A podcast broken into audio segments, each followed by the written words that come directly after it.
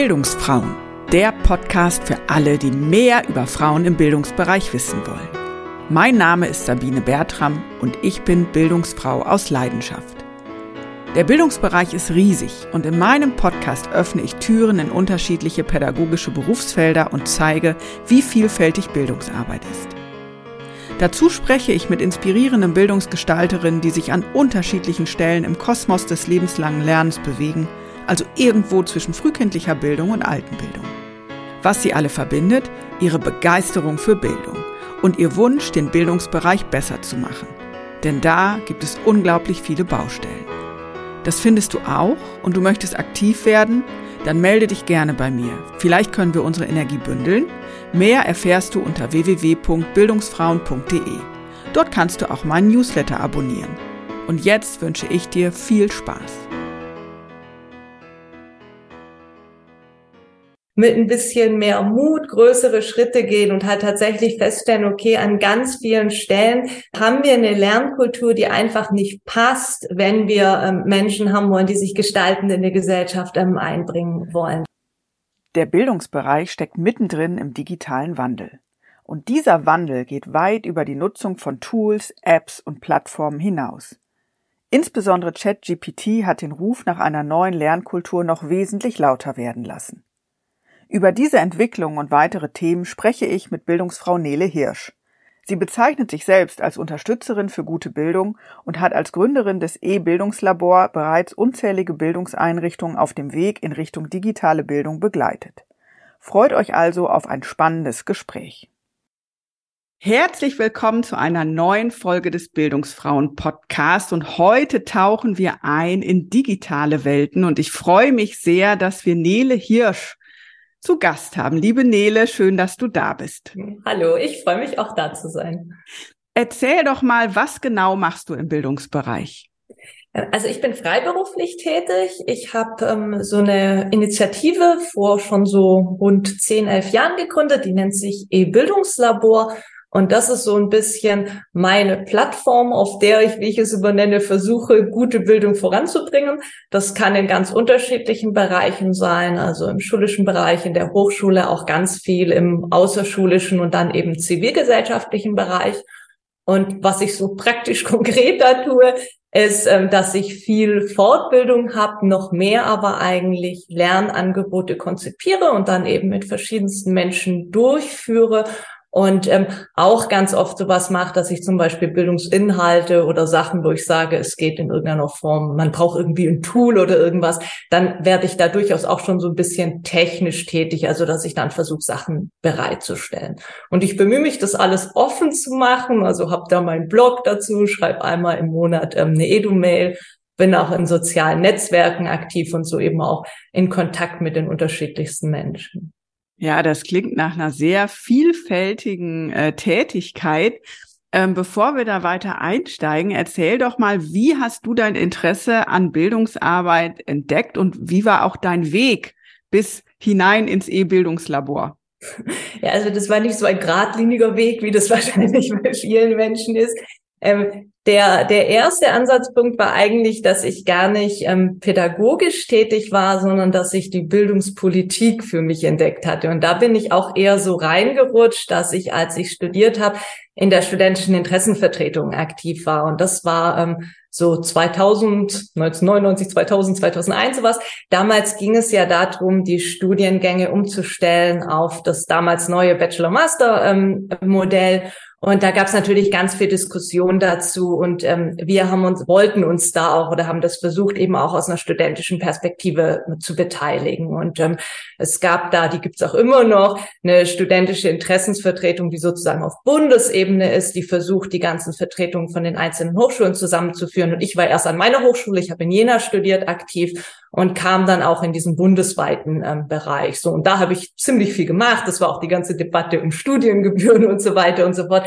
Und da ging es ja schon immer sehr viel darum, dass man sich natürlich auch Gedanken darum gemacht hat, was ist denn eigentlich für uns gute Bildung? Also was was wollen wir da in irgendeiner Form haben? Und aus dieser studentischen Interessensvertretungstätigkeit landete ich dann für vier Jahre im Bundestag, was auch eher so Zufall war, mit ganz, ganz vielen Zufällen behaftet, habe das vier Jahre auch dort gemacht und habe mich dann tatsächlich dazu entschieden, dass ich gesagt habe, ähm, nee, das, das ist eigentlich doch nicht mein Weg, auf so einer Ebene zu arbeiten. Es war mir also auch wenn man vielleicht auf der einen Seite denkt, ja, da kann man ja ganz viel machen, fand ich so, man kann eigentlich gar nicht äh, viel machen. Man wird an so vielen Stellen ausgebremst, man hat auch so viele blödsinnige Diskussion, wo man denkt, was bringt das denn eigentlich? Und dann habe ich ein zweites Studium gemacht. Also mein erstes Studium war interkulturelle Wirtschaftskommunikation, Islamwissenschaft und Politikwissenschaft, also ganz anders. Aber dann habe ich gesagt, okay, ich will das tatsächlich richtig pädagogisch ähm, verstehen und habe dann Bildungswissenschaften studiert und ähm, im Master gleich den Fokus gesetzt auf Bildung und Medien und habe mich da auch fokussiert auf ähm, Medien im Online-Raum. Also das war so ein bisschen ähm, mein, mein Schwerpunkt. Und ich habe in meiner Masterarbeit oder auch schon vorher während dieses Studiums das Thema Open Educational Resources, also offene Bildungsmaterialien für mich entdeckt, habe dazu dann auch wissenschaftlich zunächst gearbeitet, aber hatte, weil ich mich angefangen habe, dann natürlich auch zu diesem Thema auszutauschen, so Kontakte aufgebaut in die OER-Community rein. Es gibt immer ein regelmäßiges Barcamp zu OER, das OER-Camp, da habe ich also viele Menschen getroffen. Und das war so ein bisschen die Grundlage, dass ich angefangen habe, auch in diesen bildungspraktischen ähm, Bereich dann auch tatsächlich reinzukommen. Und dann war das eigentlich auch da dann sehr zufällig, dass es im Bildungslabor rauskam, weil ich meine Masterarbeit geschrieben habe zu so einem praktischen Projekt. Da habe ich so eine Untersuchung gemacht, wie kann man politische Diskussionen, also da war dann noch die Verbindung zu meiner vorherigen Diskussion, ähm, über das Internet gestalten und möglichst partizipativ, so dass sich Menschen auch gegenseitig zuhören und gemeinsam Sachen voranbringen. Also es war so eine Art Lernangebot, was ich versucht habe, sowohl technisch umzusetzen, als dann halt auch didaktisch ähm, zu gestalten. Und das war damals so, dass ich dann halt gesagt habe, okay, das ist ein Versuch, darum nenne ich das Labor und daraus entstand dann das E-Bildungslabor, weil ich ja laboriere, wie geht es eben im digitalen Raum Bildung zu gestalten. Naja, und dann dachte ich, okay, versuche ich das doch einfach. Und in der Zeit habe ich dann auch meine ähm, Kinder, also meine zweite, meine Tochter dann gekriegt, mein zweites Kind gekriegt. Also und dann lief das so rein, dass ich dann dachte, okay, ich fange einfach mal an und teste. Und ähm, hatte eigentlich nicht so den, den Metaplan, dass ich gesagt habe, so, ich werde Freiberuflerin im Bildungskontext, sondern fing dann einfach an, die ersten Sachen ähm, zu machen. Und dann kam so eins nach dem anderen. Ja, es ist total spannend. Ähm, das erste, wo ich eine große Verbindung mit dir gespürt habe, ist beim Thema studentische Interessensvertretung, weil ähm, ich genau zu der Zeit, wo du aktiv warst, eben auf kleiner Ebene bei uns im Institut für Erwachsenenbildung in Hannover Studentenvertreterin war und eben da in den Gremien mitgearbeitet habe daran, wie baut man eigentlich ein Diplom Erwachsenenbildungsstudiengang um, hin zu einem Master.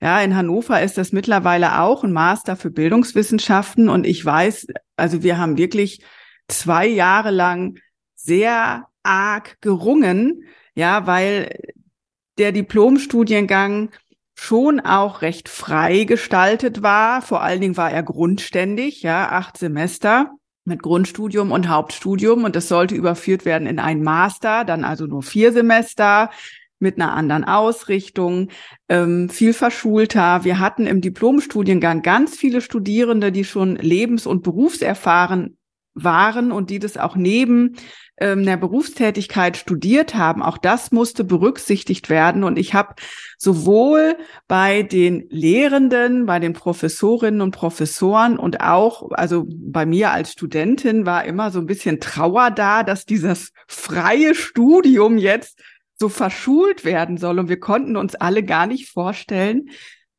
wie gestaltet man das jetzt gut, dass das zwar irgendwie ins Masterkonzept passt, aber doch nicht so verschult ist. Also das war, war wirklich, es waren ganz viele schmerzhafte Diskussionen, weil das für uns gar nicht zum, zum guten Bildungsverständnis gehörte, das wieder so einzugrenzen.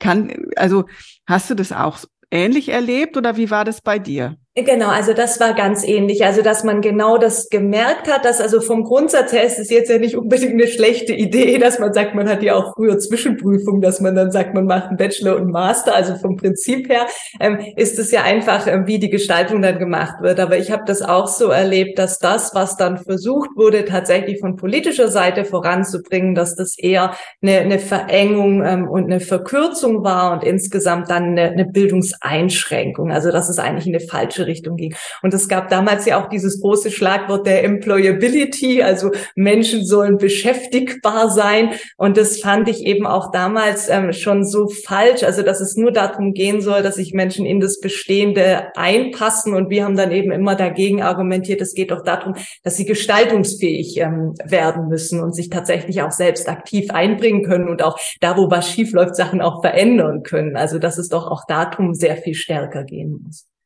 Ja, ja, und spannend gerade beim, beim Bildungsthema ist ja, und ich habe das gerade im, im Segment von Erwachsenenbildung, Weiterbildung auch so erlebt, also der Studiengang war sehr offen und die Absolventinnen und Absolventen konnten und können auch nach wie vor in ganz viele unterschiedliche Bildungsbereiche reingehen, ja, und sie können auch in Unternehmen gehen und sie können in die Politik gehen und sie können in äh, öffentliche Weiterbildungseinrichtungen wie Volkshochschulen und so gehen. Sie können selbstständig arbeiten. Sie können sich auf ein Fach spezialisieren und eine Lehrkraft zum Beispiel für, für Deutsch als Zweitsprache mhm. werden. Ja, sie können aber eben auch ganz frei arbeiten und gerade diese, diese Freiheit und dieses diffuse Berufsbild, ja, das war für einige schon auch ein Riesengeschenk. Ja, also für mich auch. Also ich hatte immer Manschetten davor, mich wirklich gleich festzulegen. Also Lehramt wäre für mich auch gar nicht gegangen. Also die mhm. Vorstellung, mein Leben lang in die Schule zu gehen,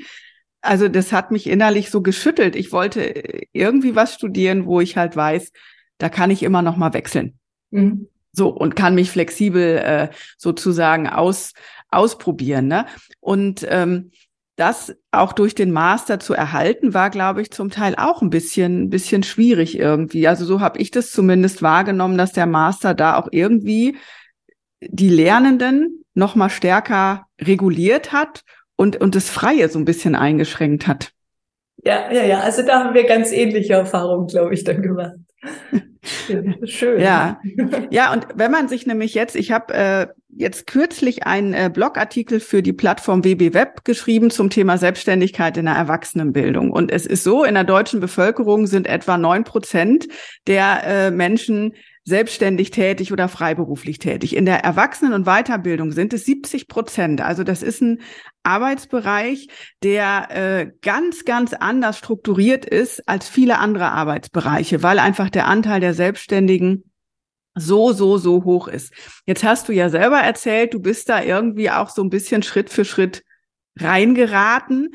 Wie fing das bei dir an und wie hast du, äh, also, dass, dass du wirklich Schritt für Schritt ähm, in die Selbstständigkeit gegangen bist? Also ich glaube, ganz wichtig war für mich tatsächlich, dass ich ähm, diesen, diesen Bereich der Open Educational Resources OER hatte und da einfach Kontakte in irgendeiner Form hindert. Und ich glaube, auch eines meiner ersten Aufträge war dann auch so, dass ähm, so eine Art Gutachten äh, erstellt werden sollte, wie sieht es gerade aus, die Situation von OER ähm, in Deutschland. Und ich habe tatsächlich gar nicht, wollen wir mal sagen, so strategisch geplant, sondern ich habe dir ja gesagt, dass das die Zeit war, wo meine ähm, Tochter auf der Welt war. Also in ihrem ersten Lebensjahr habe ich meine Masterarbeit geschrieben, also da war ich fertig. Und ähm, habe dann aber parallel einfach, weil ich die Sachen so unglaublich spannend fand, ähm, das gemacht, dass ich dann einfach verschiedene Veranstaltungen auch gesucht habe und Sachen gemacht habe. Und dann war das eher so, dass mich dann die ersten Menschen ansprachen und sagten, also gerade bei diesem OER-Gutachten,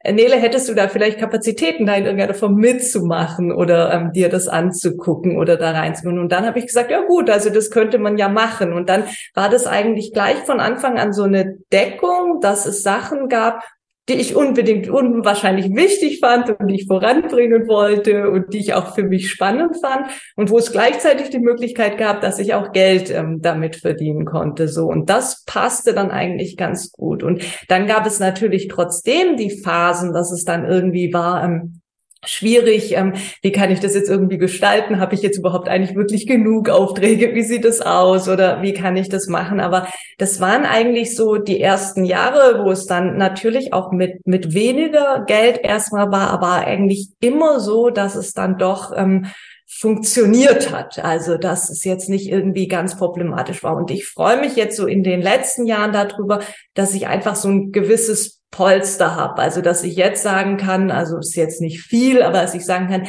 wenn jetzt auch ein Jahr irgendwie ganz große Krise ist und ich irgendwie keinen einzigen Auftrag kriege, dann bin ich trotzdem finanziert. Und ähm, das ist für mich so von der Sicherheit her also relativ wichtig, dass ich eben einfach sagen kann, okay, damit habe ich dann tatsächlich auch die Freiheit, so zu gestalten oder mein Leben so zu machen, wie, wie mir das in irgendeiner Form wichtig ist oder wie ich das gerne möchte. Und ich glaube, dass ich nicht so wirklich gesucht habe, auch jetzt in eine in eine Beschäftigung reinzugehen, ist, glaube ich, zum einen, weil, weil sich nicht ganz konkret was ergeben hat, aber dann auch, weil ich natürlich direkt noch sehr stark in dieser ähm, also Reproduktionsphase war, also direkt in Kinderverantwortung. Meine Tochter ist auch relativ spät dann erst in die Kita gegangen und dann war sie auch erstmal nur nicht so lange da. Also es war alles so ein bisschen unklar, ähm, wie gestaltet sich die. Die haben damals noch in Berlin gelebt, haben dann auch überlegt, rauszuziehen. Also man hatte dann auch nicht so, dass man gesagt hat, hier ist der feste Ort, wo ich mich jetzt in irgendeiner Form bewerben würde. Also war alles so ein bisschen im Fluss und da hat sich das irgendwie angeboten zu sagen, okay, Freiberuflichkeit, das passt eben einfach. Damit kann man einfach mal so beginnen und gucken, was sich dann ergibt. Ja, und da stellt sich natürlich für mich auch die Frage, du machst ja, also stellst ja viele Informationen zur Verfügung und teilst unheimlich viel Methoden, Erfahrungen, Tools. Ähm, und bist ja auch äh, Verfechterin von OER, so nehme ich dich durchaus wahr. Wie passt das denn mit Freiberuflichkeit zusammen? Weil man kann ja argumentieren, eigentlich musst du doch Geld verdienen. Warum teilst du dann dein ganzes Wissen, was du hast oder einen großen Teil des Wissens? Genau, also ich würde immer sagen, das funktioniert nicht. Ähm, also trotzdem, dass ich teile, sondern gerade weil ich teile, ähm, funktioniert das Ganze. Ich nenne das auch Geschäftsmodell des Teilens, was ich mache. Und das ist ähm, tatsächlich so. Also ich hatte mir das am Anfang gar nicht überlegt, sondern zu der, der erste Anstoß war wirklich, dass ich gesagt habe, es ist ja einfach inhaltlicher Blödsinn, dass ich was entwickle und dann bleibt es in einer kleinen Gruppe. Also nur die jeweils auftraggebende Person hat das oder die lernt Lerngruppe, für die ich das jetzt gemacht habe. Das sind dann natürlich schon auch ein paar Leute, aber es könnten ja so, so viel mehr ähm, in irgendeiner Form nutzen. Also das war mir eigentlich gleich sehr plausibel, dass es nicht so wirklich einleuchtend ist. Und gerade auch wenn wir das mit öffentlichen Mitteln zu tun haben, dann finde ich, ist das einfach auch so ein also so ein politischer Grundsatz, dass man sagt, das, was öffentlich finanziert ist, soll dann auch öffentlich als öffentliches Gut für alle ähm, zur Verfügung stehen. Also es war einfach eine ganz feste Überzeugung, die ich hatte. Und als ich dann anfing, tatsächlich zu teilen, also zu bloggen und die Sachen ähm, online zu stellen und weiterzugeben, da merkte ich dann eben, dass es gerade darüber, dass ich teile, dahin kam, dass Menschen auf mich aufmerksam wurden. Also dass äh, dann einfach ich Anfragen kriegte. Dele, ich habe von dir hier diesen Online-Kurs gesehen, den du für die Initiative XY gemacht hattest. Wir wollen eigentlich was ganz Ähnliches machen, aber mit dem folgenden Fokus. Oder ich habe zum Lernkonzept geploppt, was ich gemacht habe, und dann kriegte ich eben die Anfragen und so, genau so was brauchen wir für unser Kollegium auch. Könntest du da nicht auch bei uns vorbeikommen? Also dadurch, dass man diese Sachen teilt, ist es, glaube ich, eher so, dass ähm, also es eben sowohl so ist, die können dann auch weiter genutzt werden, da kann ganz viel daraus entstehen. Und manche Menschen sprechen einen dann eben auch an und es geht weiter. Und ich glaube, vom Verhältnis her ist es so, dass es nochmal tausende mehr Menschen, also tausend ist zu viel, aber also ganz viel mehr Menschen auch einfach so nutzen, ohne mich dann zu fragen und dass dann irgendein Auftrag rausspringt. Aber davon habe ich ja auch keine Nachteile. Also ich meine, ich habe ja ohnehin auch nur eine begrenzte Zeit. Es ist eher so, dass ich Aufträge absagen muss, als dass ich zu wenig Aufträge hätte. Ja, und ähm, du bist ja dadurch dann auch einfach sehr sichtbar geworden im digitalen Raum, weil du eben teilst und bekommst sicherlich auch den ein oder anderen Expertinnenstatus zugeschrieben, ne, wenn es um ähm, digitale Bildung geht oder für innovative Lernkonzepte. Wie gehst du mit dieser Sichtbarkeit um für deine Themen? Ist das eher eine Last oder eine Freude? Also ich bin jetzt mittlerweile so ein bisschen entspannter. Es gab schon ähm, auch Situationen, dass ich dann, weiß nicht, habe irgendein Tool online gestellt oder irgendwas gemacht und dann schrieb mich jemand an und sagte, ups, hier ist ein Fehler, hier funktioniert was nicht. Und dann war ich ganz aufgeregt. Wenn ich gerade draußen auf dem Spielplatz war, sagte ich, ich muss sofort nach Hause und ich muss es korrigieren und das geht hier so gar nicht.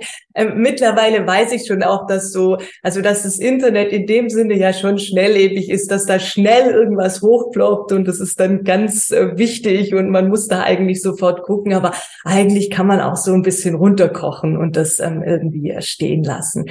So, und ansonsten habe ich ja eine, eine Sichtbarkeit tatsächlich zu Bildungsthemen und ähm, bin da in einer Blase, wenn man so sagen will, die ich schon als sehr solidarisch und offen und oft auch sehr wertschätzend und herzlich erlebe. Also das, das trägt einen da natürlich auch. Also wenn ich das noch so vergleiche, wenn man sich anguckt, wie eben politische Diskussionen oft sind, da hat man ja, wenn man sichtbar ist in der, in der Öffentlichkeit, tatsächlich oft das damit zu tun, also so richtig knallt und ähm, man sich das nicht unbedingt so antun will bei mir natürlich habe ich auch immer mal Kommentare, wo Gute ich denke, Bildung soll lernen. Dazu der, ermächtigen, der überwiegend für sich und andere ist tatsächlich so, dass zu gestalten was ist und das, das Ganze das, jetzt das, das ist, was mich dann auch gerade trägt. Also weil darüber dann Sachen zurückkommen und das unterstützt und das einen dann auch voranbringt, weil man eben merkt, oh, die Sachen, die ich hier tue, die sind offensichtlich zumindest für manche Menschen ähm, wertvoll, die können damit was anfangen, die können damit ähm, Bildung besser machen und das motiviert ja dann weiterzumachen und weiter auszuprobieren. Ja, ähm, jetzt nennst du dich auch auf LinkedIn Unterstützerin für gute Bildung. Was ist für dich gute Bildung?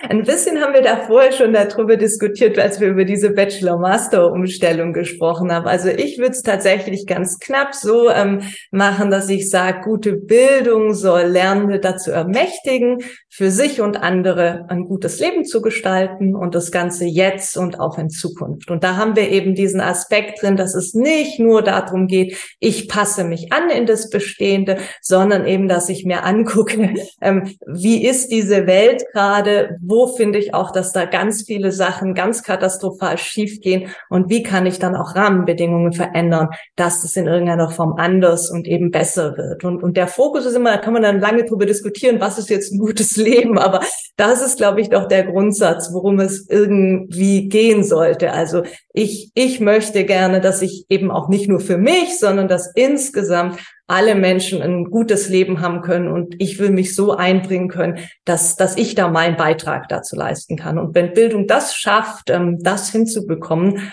äh, dann ist es für mich gute Bildung. Und welche Rolle spielt das Digitale oder kann das Digitale spielen für gute Bildung? Na, also ich glaube, das Digitale ist schon erstmal so, dass wir ja feststellen müssen, wir haben eigentlich eine, mit einer technologischen Entwicklung zu tun. Und diese technologische Entwicklung ist aber ja nicht nur so, dass dann plötzlich das eben so ist, Menschen haben jetzt eben auch ein Smartphone, aber es, ansonsten hat sich eigentlich nichts geändert. Wenn sie früher dann vielleicht einen Brief geschrieben haben, schreiben sie jetzt eine Messenger-Nachricht. Da steckt ja noch mehr dahinter. Da verändert sich ja auch die Art und Weise, wie wir dann eigentlich miteinander kommunizieren, ähm, wie wir dann auch auf aufeinander zugehen. Also das hängt ja alles sehr, sehr eng miteinander zusammen. Da gibt es ja dann auch diesen Begriff der Kultur der Digitalität ähm, dazu. Und ähm, ich glaube, dass in diesem Digitalen schon sehr, sehr große Chancen stecken. Also das sehe ich ja zum Beispiel auch bei mir selber. Ich könnte meine Arbeit nicht so gestalten, wie ich das jetzt heute tue, ohne dass es diese digitalen Möglichkeiten gäbe. Also ich kann Sachen wunderbar mit anderen teilen und das eben auch in sehr kleinen Abständen und nicht nur, wenn ich einmal vielleicht dann zu einer Konferenz war. Ich kann mich mit Menschen vernetzen und Menschen kennenlernen und mich mit Menschen austauschen, was auch auf eine ganz andere Art und Weise ansonsten ähm, nur möglich wäre. Und das ist eben die Art, wie wir in der heutigen Gesellschaft einfach leben. Also von dem ist es auch ein bisschen müßig vielleicht fast zu sagen, ist es jetzt gut oder ist es jetzt schlecht? Schlecht, sondern das ist einfach die Grundlage, die man dann eben gestalten kann. Und ich glaube, wenn man da mit einem Bildungsblick drauf guckt, dann kann man das schon auf eine sehr, sehr gute Art und Weise auch gestalten. Jetzt bist du ja mit deinem E-Bildungslabor, also auf LinkedIn steht 2013 hast du gestartet. Das heißt, du hast das zehnjährige Jubiläum dies Jahr. Ähm, wie hat sich das Verhältnis von Bildung und Digitalisierung verändert oder entwickelt im Laufe der Zeit? Also du bist ja in dem Thema drin. Wie haben sich vielleicht Anfragen verändert? Wie gehen Bildungseinrichtungen anders damit um oder Bildungsmenschen anders drauf zu? Also welche Entwicklungen siehst du im Vergleich zum Beginn deiner Selbstständigkeit?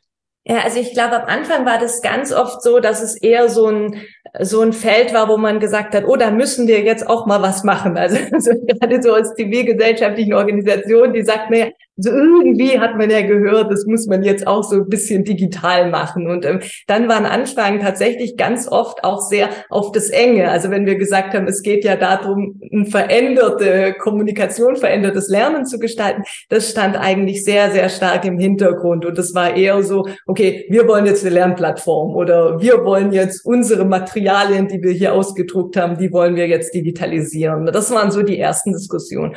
Und dann kam eigentlich ein ganz großer Schwung ähm, mit den Lockdowns in der in der Corona-Pandemie. Also das war so ein bisschen wirklich der der Boost, den ich so äh, mitgekriegt habe, dass ganz viele eben plötzlich sagten, okay, jetzt geht das nicht mehr, wie man das sonst eben immer gemacht hat und dann eben sich überlegt haben, wie können wir vielleicht Sachen auch mehr online nutzen, wie können machen und gestalten, wie können wir diesen Online-Raum auch mehr eben auch für für Bildungszwecke nutzen und seitdem ähm, also erlebe ich schon eine sehr, sehr große Offenheit und würde jetzt wahrscheinlich, wenn ich ähm, diese Initiative nochmal gründe, gar nicht dieses E davor setzen. Das Bildungslabor gibt es aber schon, also darum kann ich mich da auch gar nicht umbenennen, weil ich einfach finde, das ist so die also es ist einfach so normal, dass eben einfach digitales, also dass wir in einer zunehmend digital geprägten Gesellschaft leben und dass das da dann alles ein Teil davon ist und dass es dann natürlich auch ein Teil von Bildung ist, wie wir das ähm, da in irgendeiner Form überlegen und machen. Und so die, die neuesten Anfragen jetzt auch nach dieser Corona-Zeit, das erlebe ich dann tatsächlich auch ganz, ganz viel, dass eben gerade überlegt wird, wie können wir dann zum veränderten Lernen kommen, aber vielleicht auch ganz ohne, ähm, dass wir jetzt direkt sagen, das muss ein Online-Kurs sein oder das muss ein digitales Tool sein. Also es sind dann ganz viele Sachen, dass man sagt, wie kann man zum Beispiel im Design Thinking kreativ Ideen miteinander spinnen? Wie kann man tatsächlich Kollaboration erlernen und auch für sich entwickeln? Das sind dann solche Fragen, die ich auch ähm, also unwahrscheinlich spannend finde und eigentlich ja auch früher schon immer versucht habe, viel, viel stärker zu machen. Und da erlebe ich jetzt eine größere Offenheit dafür. Also das scheint mehr Menschen ähm, zu interessieren. Ja, und zugleich gibt es ja schon auch so eine digitale Schere in der Gesellschaft. Ne? Also es gibt ja Menschen, die sind digital affin, die haben auch jedes neueste Tool oder Gerät, können sich das auch leisten. Es gibt Menschen, die haben vielleicht gar nicht die finanziellen Möglichkeiten, sich Geräte zuzulegen. Es gibt aber auch Menschen, die haben Geräte. Ähm, gehen aber über die, ich sag mal, intuitive Nutzung des Hin- und Herwischens, sage ich jetzt mal ganz, ganz platt, gar nicht groß hinaus oder haben auch Ängste vor der digitalen Welt. Ne? Also was denkst du müsste passieren, damit eben alle Menschen auch mitgenommen werden können in die digitale Welt? Also ich glaube, wir brauchen viel, viel mehr sowas, was man vielleicht so einen gesamtgesellschaftlichen Lernprozess bezeichnen kann. Also es ist eine Entwicklung, die einfach vonstatten geht und ähm, wenn man das nicht möchte, dass man davon so weggerissen wird oder dann eben einfach so damit konfrontiert ist und eigentlich nichts tun muss, dann sind da schon einfach sehr, sehr viel mehr ähm, Anstrengungen nötig. Und was ich eben gerade wichtig finde, und ich glaube, wenn wir nicht einfach nur dieses teilgeprägten digitalisieren erreichen, also das geht ja schon Menschen in der Schule los, dass wir gestaltend ein die Situation haben, dass wir sagen, genau diese Lernen, wir haben Bildung schon immer so gestaltet, wie wir das gestalten und jetzt haben wir eben nicht die Kreidetafel, sondern jetzt haben wir ein Smartboard. Und klar kann ich mit dem Smartboard so ein bisschen mehr machen und es ist auch schön, wenn ich da mal irgendwie was zeigen kann oder so. Aber vom Grundsatz her bleibe ich ja dann dabei, dass der Lehrer oder die Lehrerin vorne steht und einen Input vermittelt und die Kinder nehmen das auf. Und auch wenn sie dann ihre Prüfung schreiben und das schreiben sie meinetwegen dann in irgendeiner Form digital und das kann man dann einfacher korrigieren, dann hat sich ja an der Lernkultur ähm, nichts verändert. Und ich glaube, wenn wir in einer zunehmend digitalen digital geprägten Gesellschaft es erreichen wollen, dass Menschen sich wirklich da gestaltend einbringen können, dann muss sich genau diese Lernkultur verändern. Und das ist dann eben nicht getan mit Digitalisieren, sondern es ist viel eher, dass ich mir überlege, stärker von den Lernenden auszuarbeiten, denen die Möglichkeit zu geben, ihre eigenen Fragen zu stellen, die begleiten bei Projekten, die sie dann gestalten, Sachen präsentieren lassen, ähm, solche Sachen haben wie ich setze mich für ein Thema ein und gehe das wirklich mal viele Schritte rum und versuche dann auch vielleicht über die Schulmauern rauszuwirken. Und das ist dann jetzt alles der schulische Bereich, aber in der Erwachsenenbildung ist das im Endeffekt ganz ähnlich, dass wir auch da wegkommen müssen von so einem ganz klassischen Faktenwissen. Und ich sehe meine Aufgabe eher, ähm, also nicht so sehr in dem Sinne, dass ich sage, ich muss jetzt beibringen, wo du hier klicken kannst, sondern genau diese Zusammenhänge deutlich zu machen und Menschen zu stärken und ihnen auch Mut zu machen, dass sie sich eben in diese Situation reinbegeben und sagen, ja, was ist mein Anliegen daran und wie kriege ich da auch mein Anliegen weiter voran und wie kann ich das gestalten? Ja, ja, das ist, ist ein spannendes Feld und ich habe mich gerade ja tatsächlich ein bisschen ertappt gefühlt, ne, weil ich also mache ja auch eine, eine Mischform in meiner Selbstständigkeit. Ich erarbeite auch Konzepte, ich begutachte auch, ich gebe auch Kurse, ich mache aber auch eben viele Beratungen und Supervisionen so.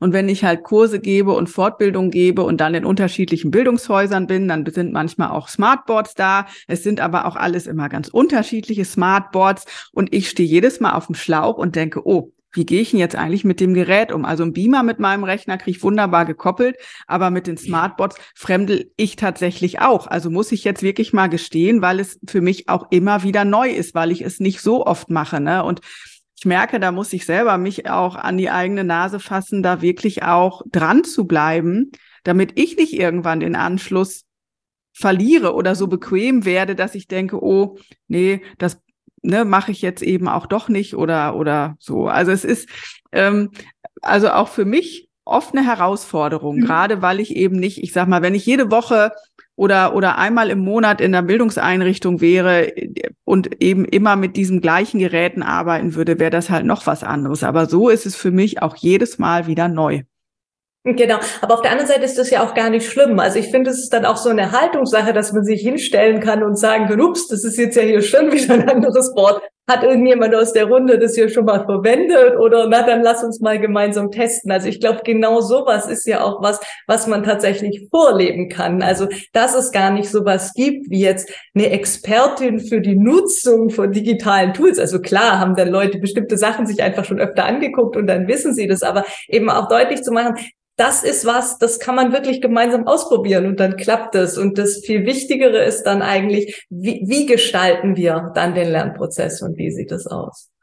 Ja, ein großer Ruck ging ja durch den Bildungsbereich und durch alle Diskussionen, als jetzt äh, KI, künstliche Intelligenz, über uns ich sag mal, offiziell hereinbrach mit Chat GPT. Ja, dass plötzlich ein Tool da war, das kann Texte formulieren, das kann Bilder gestalten, das kann, sag mal, kreative Eigenleistungen von Menschen maschinell irgendwie auch reproduzieren. In, in welcher Tiefe und wie genau und ob genauso gut sei da hingestellt oder ich glaube, da kann man drüber diskutieren, aber es ist plötzlich ein Tool da, was das kann. Was ja dann im Bildungsgeschehen auch wieder viel in Frage stellt. Zum einen Prüfwesen, ja, wie kann ich überhaupt kontrollieren, hat die Person das selber gemacht oder hat es die KI gemacht? Das andere ähm, sind natürlich auch ethische Fragen, Fragen nach, was kann KI dann künftig alles übernehmen? Werden wir irgendwie überflüssig oder übernimmt KI die Welt? Also da werden ja auch Horrorszenarien gemalt. Ähm, wie stehst du zum Thema KI?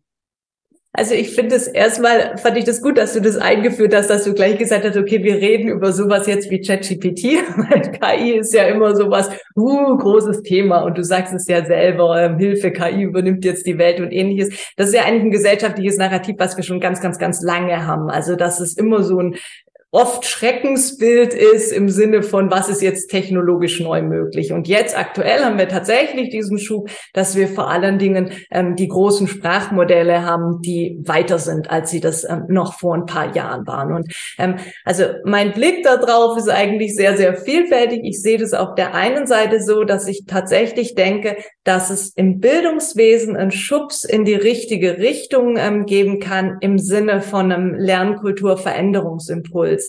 Weil genau das, was wir vorher besprochen haben, dass es eben nicht mehr darum gehen kann zu sagen, ich vermittle einen Inhalt und dann spucken das die Lernenden wieder aus und ich mache den Haken dahinter. Das wussten wir eigentlich auch schon vorher, weil wir schon die Situation hatten, okay, es gab das Internet und man konnte da Sachen eingeben, aber es wird jetzt eben noch mal so ein Stück absurder, solche ähm, Prüfungen zu stellen. Und da kann ich mir erstmal vorstellen, dass das doch in eine sehr, sehr gute oder richtige Richtung gehen kann, also diesen Impuls zu machen. Auf der anderen Seite sehe ich das ganz große Problem. Ich bin ja eine große Verfechterin von Offenheit und ähm, finde das eben wichtig. Zur Offenheit gehört immer auch dazu, dass man dann gerade auch den digitalen Bereich selbst gestalten kann. Und da sind wir eben bei diesen KI-Tools damit konfrontiert, dass das von großen Unternehmen vorgegeben ist, dass es nicht demokratisch reguliert ist, dass es nicht transparent ist, zum Beispiel, welche Filtermechanismen ähm, da in irgendeiner Form angewandt werden.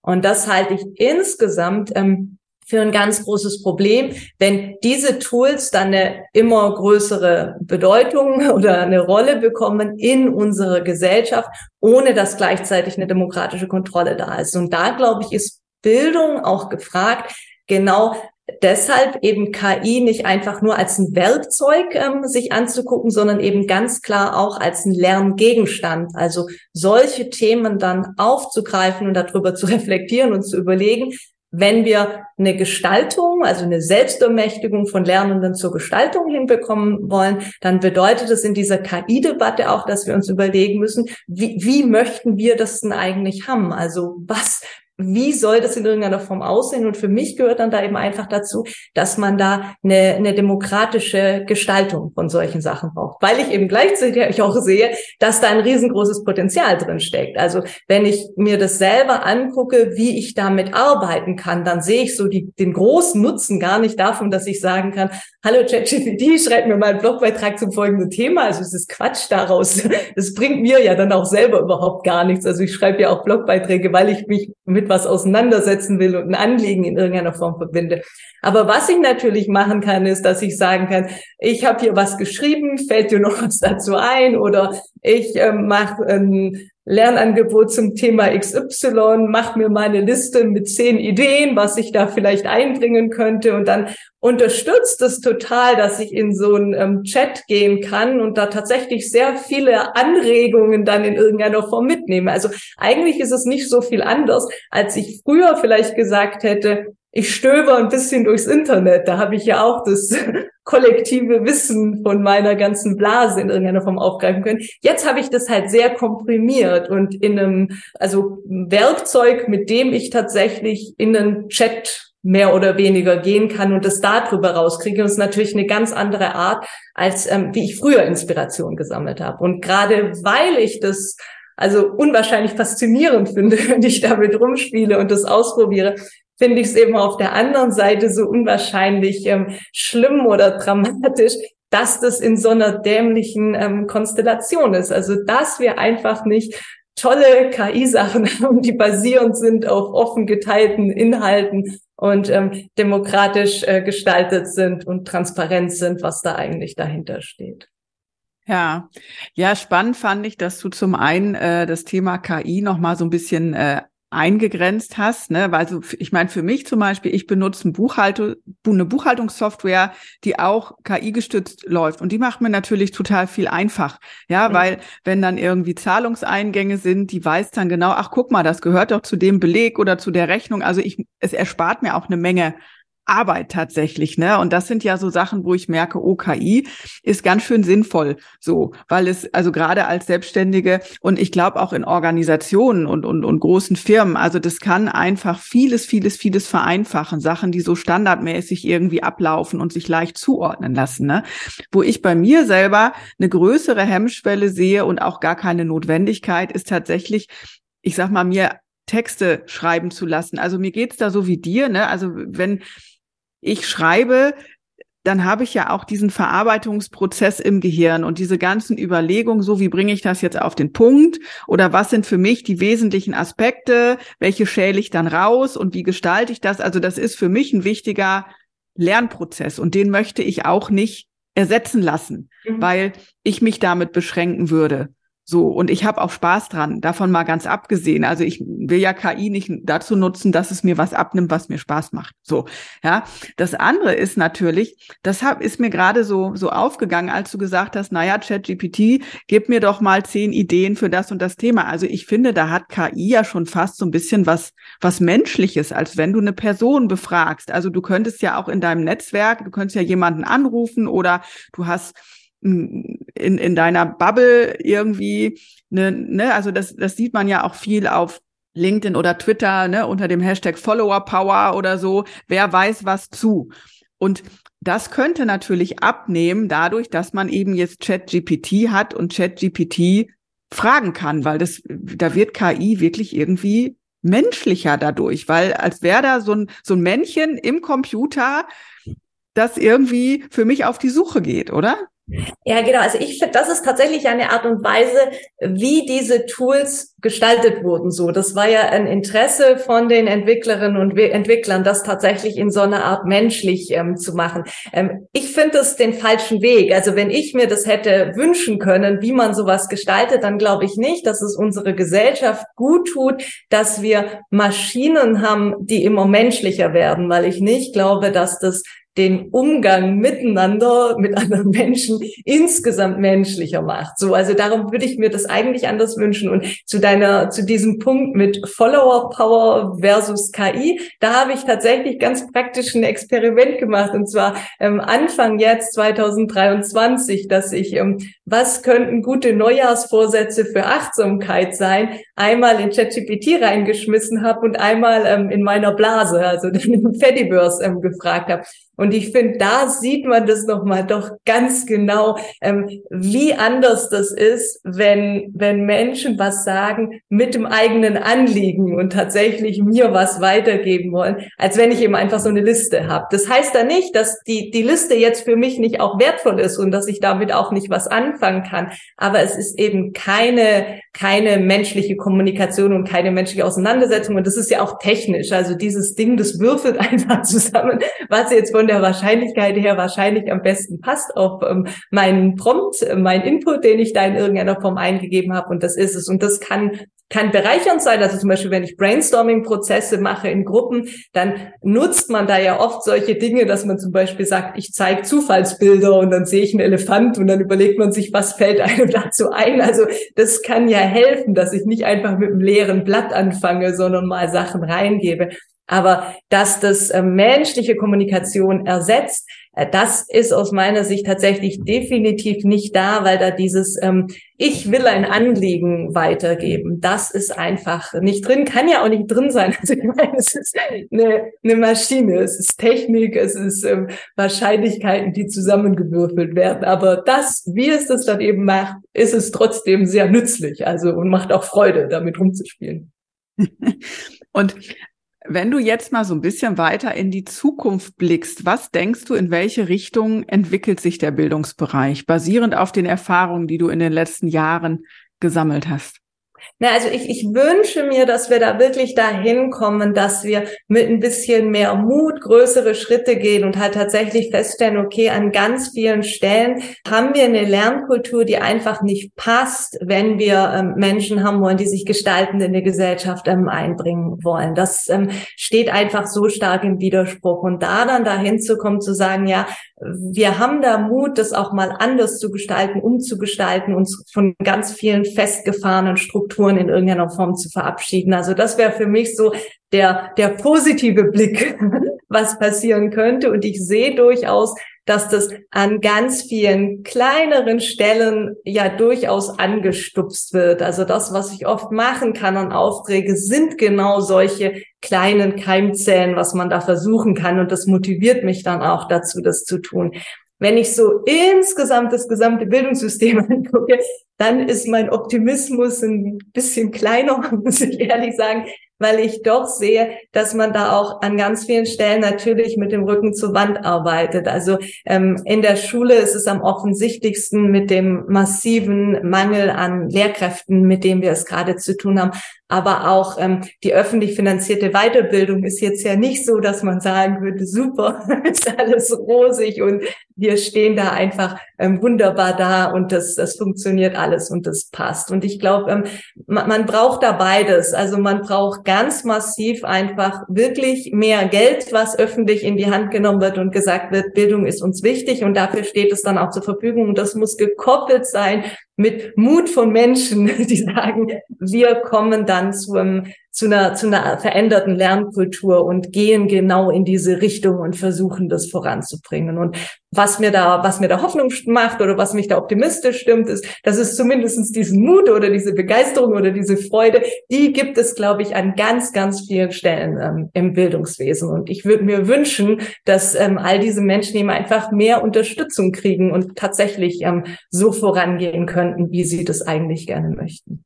Ja, also diesen Mut nehme ich auch tatsächlich wahr an vielen, vielen, vielen Stellen und gleichzeitig oft auch eine Ernüchterung oder eine Ermüdung, weil die Strukturen eben so fest sind, wie sie sind.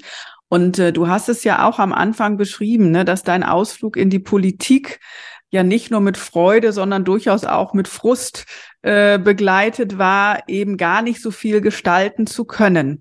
Mit dem Einblick, den du jetzt hast, auch in die politische Arbeit, also welche, ich sage jetzt mal drei wichtigen Themen oder Stellschrauben äh, denkst du, sollte die Politik als nächstes drehen? Oder was sind die drei Themen, die besonders weit oben liegen und wo Politik dringend agieren muss? Ja, also ich glaube, Politik an sich hat tatsächlich die hauptsächliche Aufgabe, ähm, die Gelder Verfügung. Also das klingt jetzt wirklich platt, aber ähm, das erwarte ich auch gar nicht so sehr dann dafür davon, dass man sagt, okay, das müssen jetzt ähm, pädagogische Leute sein, die jetzt unsere Schule in irgendeiner Form umgestalten und unsere Erwachsenenbildung. Also dazu gibt es dann Pädagoginnen und Pädagogen. Aber es muss einmal diese Möglichkeit sein, dass die Rahmenbedingungen so gestaltet werden, dass ähm, die offen, also dass das möglich ist, in diesem Rahmen dann auch tatsächlich was zu gestalten und was wunderbar wäre, wenn das Ganze verbunden wäre mit so einer Art klaren Appell oder einer klaren Unterstützung. Ja, ähm, in die Richtung soll es gehen und da wollen wir hinkommen und, und so könnte das aussehen. Und es wabert ja so ein bisschen die Diskussion rum, dass man eigentlich doch nochmal sowas bräuchte wie so ein, so ein größeres Bildungstreffen, wo man wirklich gesellschaftlich sich überlegt, wo wollen wir da eigentlich hinkommen? Und ich glaube, sowas könnte ich mir schon vorstellen, dass man eben in so eine Richtung wirklich wirklich nochmal gemeinsam gesamtgesellschaftlich diskutiert, was heißt denn eigentlich gute Bildung jetzt in einer zunehmend digital geprägten Gesellschaft? Was heißt auch gute Bildung in der Gesellschaft, wo wir mit ganz massiven Problemen ähm, zu kämpfen haben und wo wir nicht wissen, wie es eigentlich weitergehen soll ähm, in den letzten Jahren? Und darauf dann eben zu sagen, ja, also lasst uns den Mut nehmen und lasst uns sagen, so jetzt überlegen wir, wie können wir da Schritte gehen, dass eben Menschen diese Ermächtigung bekommen und gestalten können. Ja, ja, spannend. Vor allen Dingen, dass du sagst, eigentlich sollte Politik vor allen Dingen Geld äh, zur Verfügung stellen. Also mein Eindruck, und ich äh, war ja nicht direkt in der Politik, aber eben in zwei Verbänden tätig, eben an der Schnittstelle zur Politik. Und ähm, meine Beobachtung da war immer, dass wenn Geld gegeben wird, dann aber auch nur mit Einschränkungen. Also für die Erwachsenenbildung in Niedersachsen war es ja so, dass die breite öffentliche Förderung zurückgefahren wurde hin zu einfach mehr Projektförderung, wo einfach klar ist, die Mittel sind befristet, es gibt eine thematische Rahmung und irgendwie sollen dann auch Ergebnisse für ein Thema da sein. Also es gab einfach viel mehr Steuerung, als wir hätte Politik kein Vertrauen in die Bildungslandschaft, auch selbstwirksam und verantwortungsvoll mit den Mitteln umzugehen.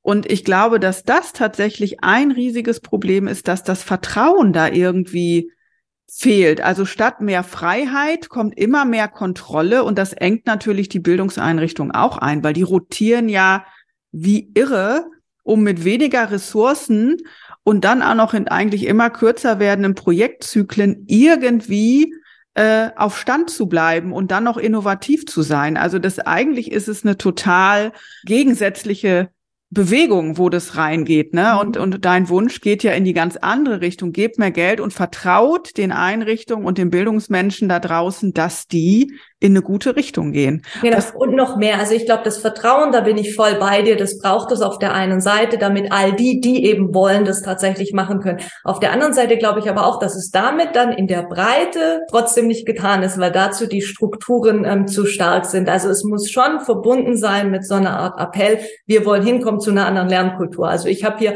eine Zeit lang gewohnt in der Provinz in Sachsen-Anhalt und wenn ich mir da die Schulen angucke und man sagen würde, hier ist mehr Geld, wir vertrauen, dass ihr da sinnvoll damit umgeht, es wird sich überhaupt gar nichts verändern, sondern der Unterricht wird genauso weitergehen, wie das bisher ist. Und ich glaube, es gibt durchaus sehr, sehr viele Schulen und dann auch sehr viele andere Bildungseinrichtungen, wo das genau dieses ist. Darum glaube ich, braucht es beides. Also es braucht dieses Vertrauen, Leute machen zu lassen, die wollen und dazu denen auch das Geld zu geben. Und es braucht dann eben gleichzeitig das Geld und die Perspektive zu sagen, los äh, und jetzt macht mal so, wie es jetzt ist, kann es wirklich nicht weitergeben. Also das braucht man wie so eine Art Appell, dass da einfach mehr Menschen aufwachen. Und vielleicht kann sich das ja auch super ähm, miteinander ergänzen. Also, dass die Leute, denen man das dann das Vertrauen gibt und die versuchen und die Sachen voranbringen, dass ähm, das ja wie ein bisschen auch so Leuchtturm ist, dass vielleicht auch andere angestupst werden und da in irgendeiner Form starten. Aber ich glaube, so in der Breite, das ähm, darf man nicht unterschätzen, wie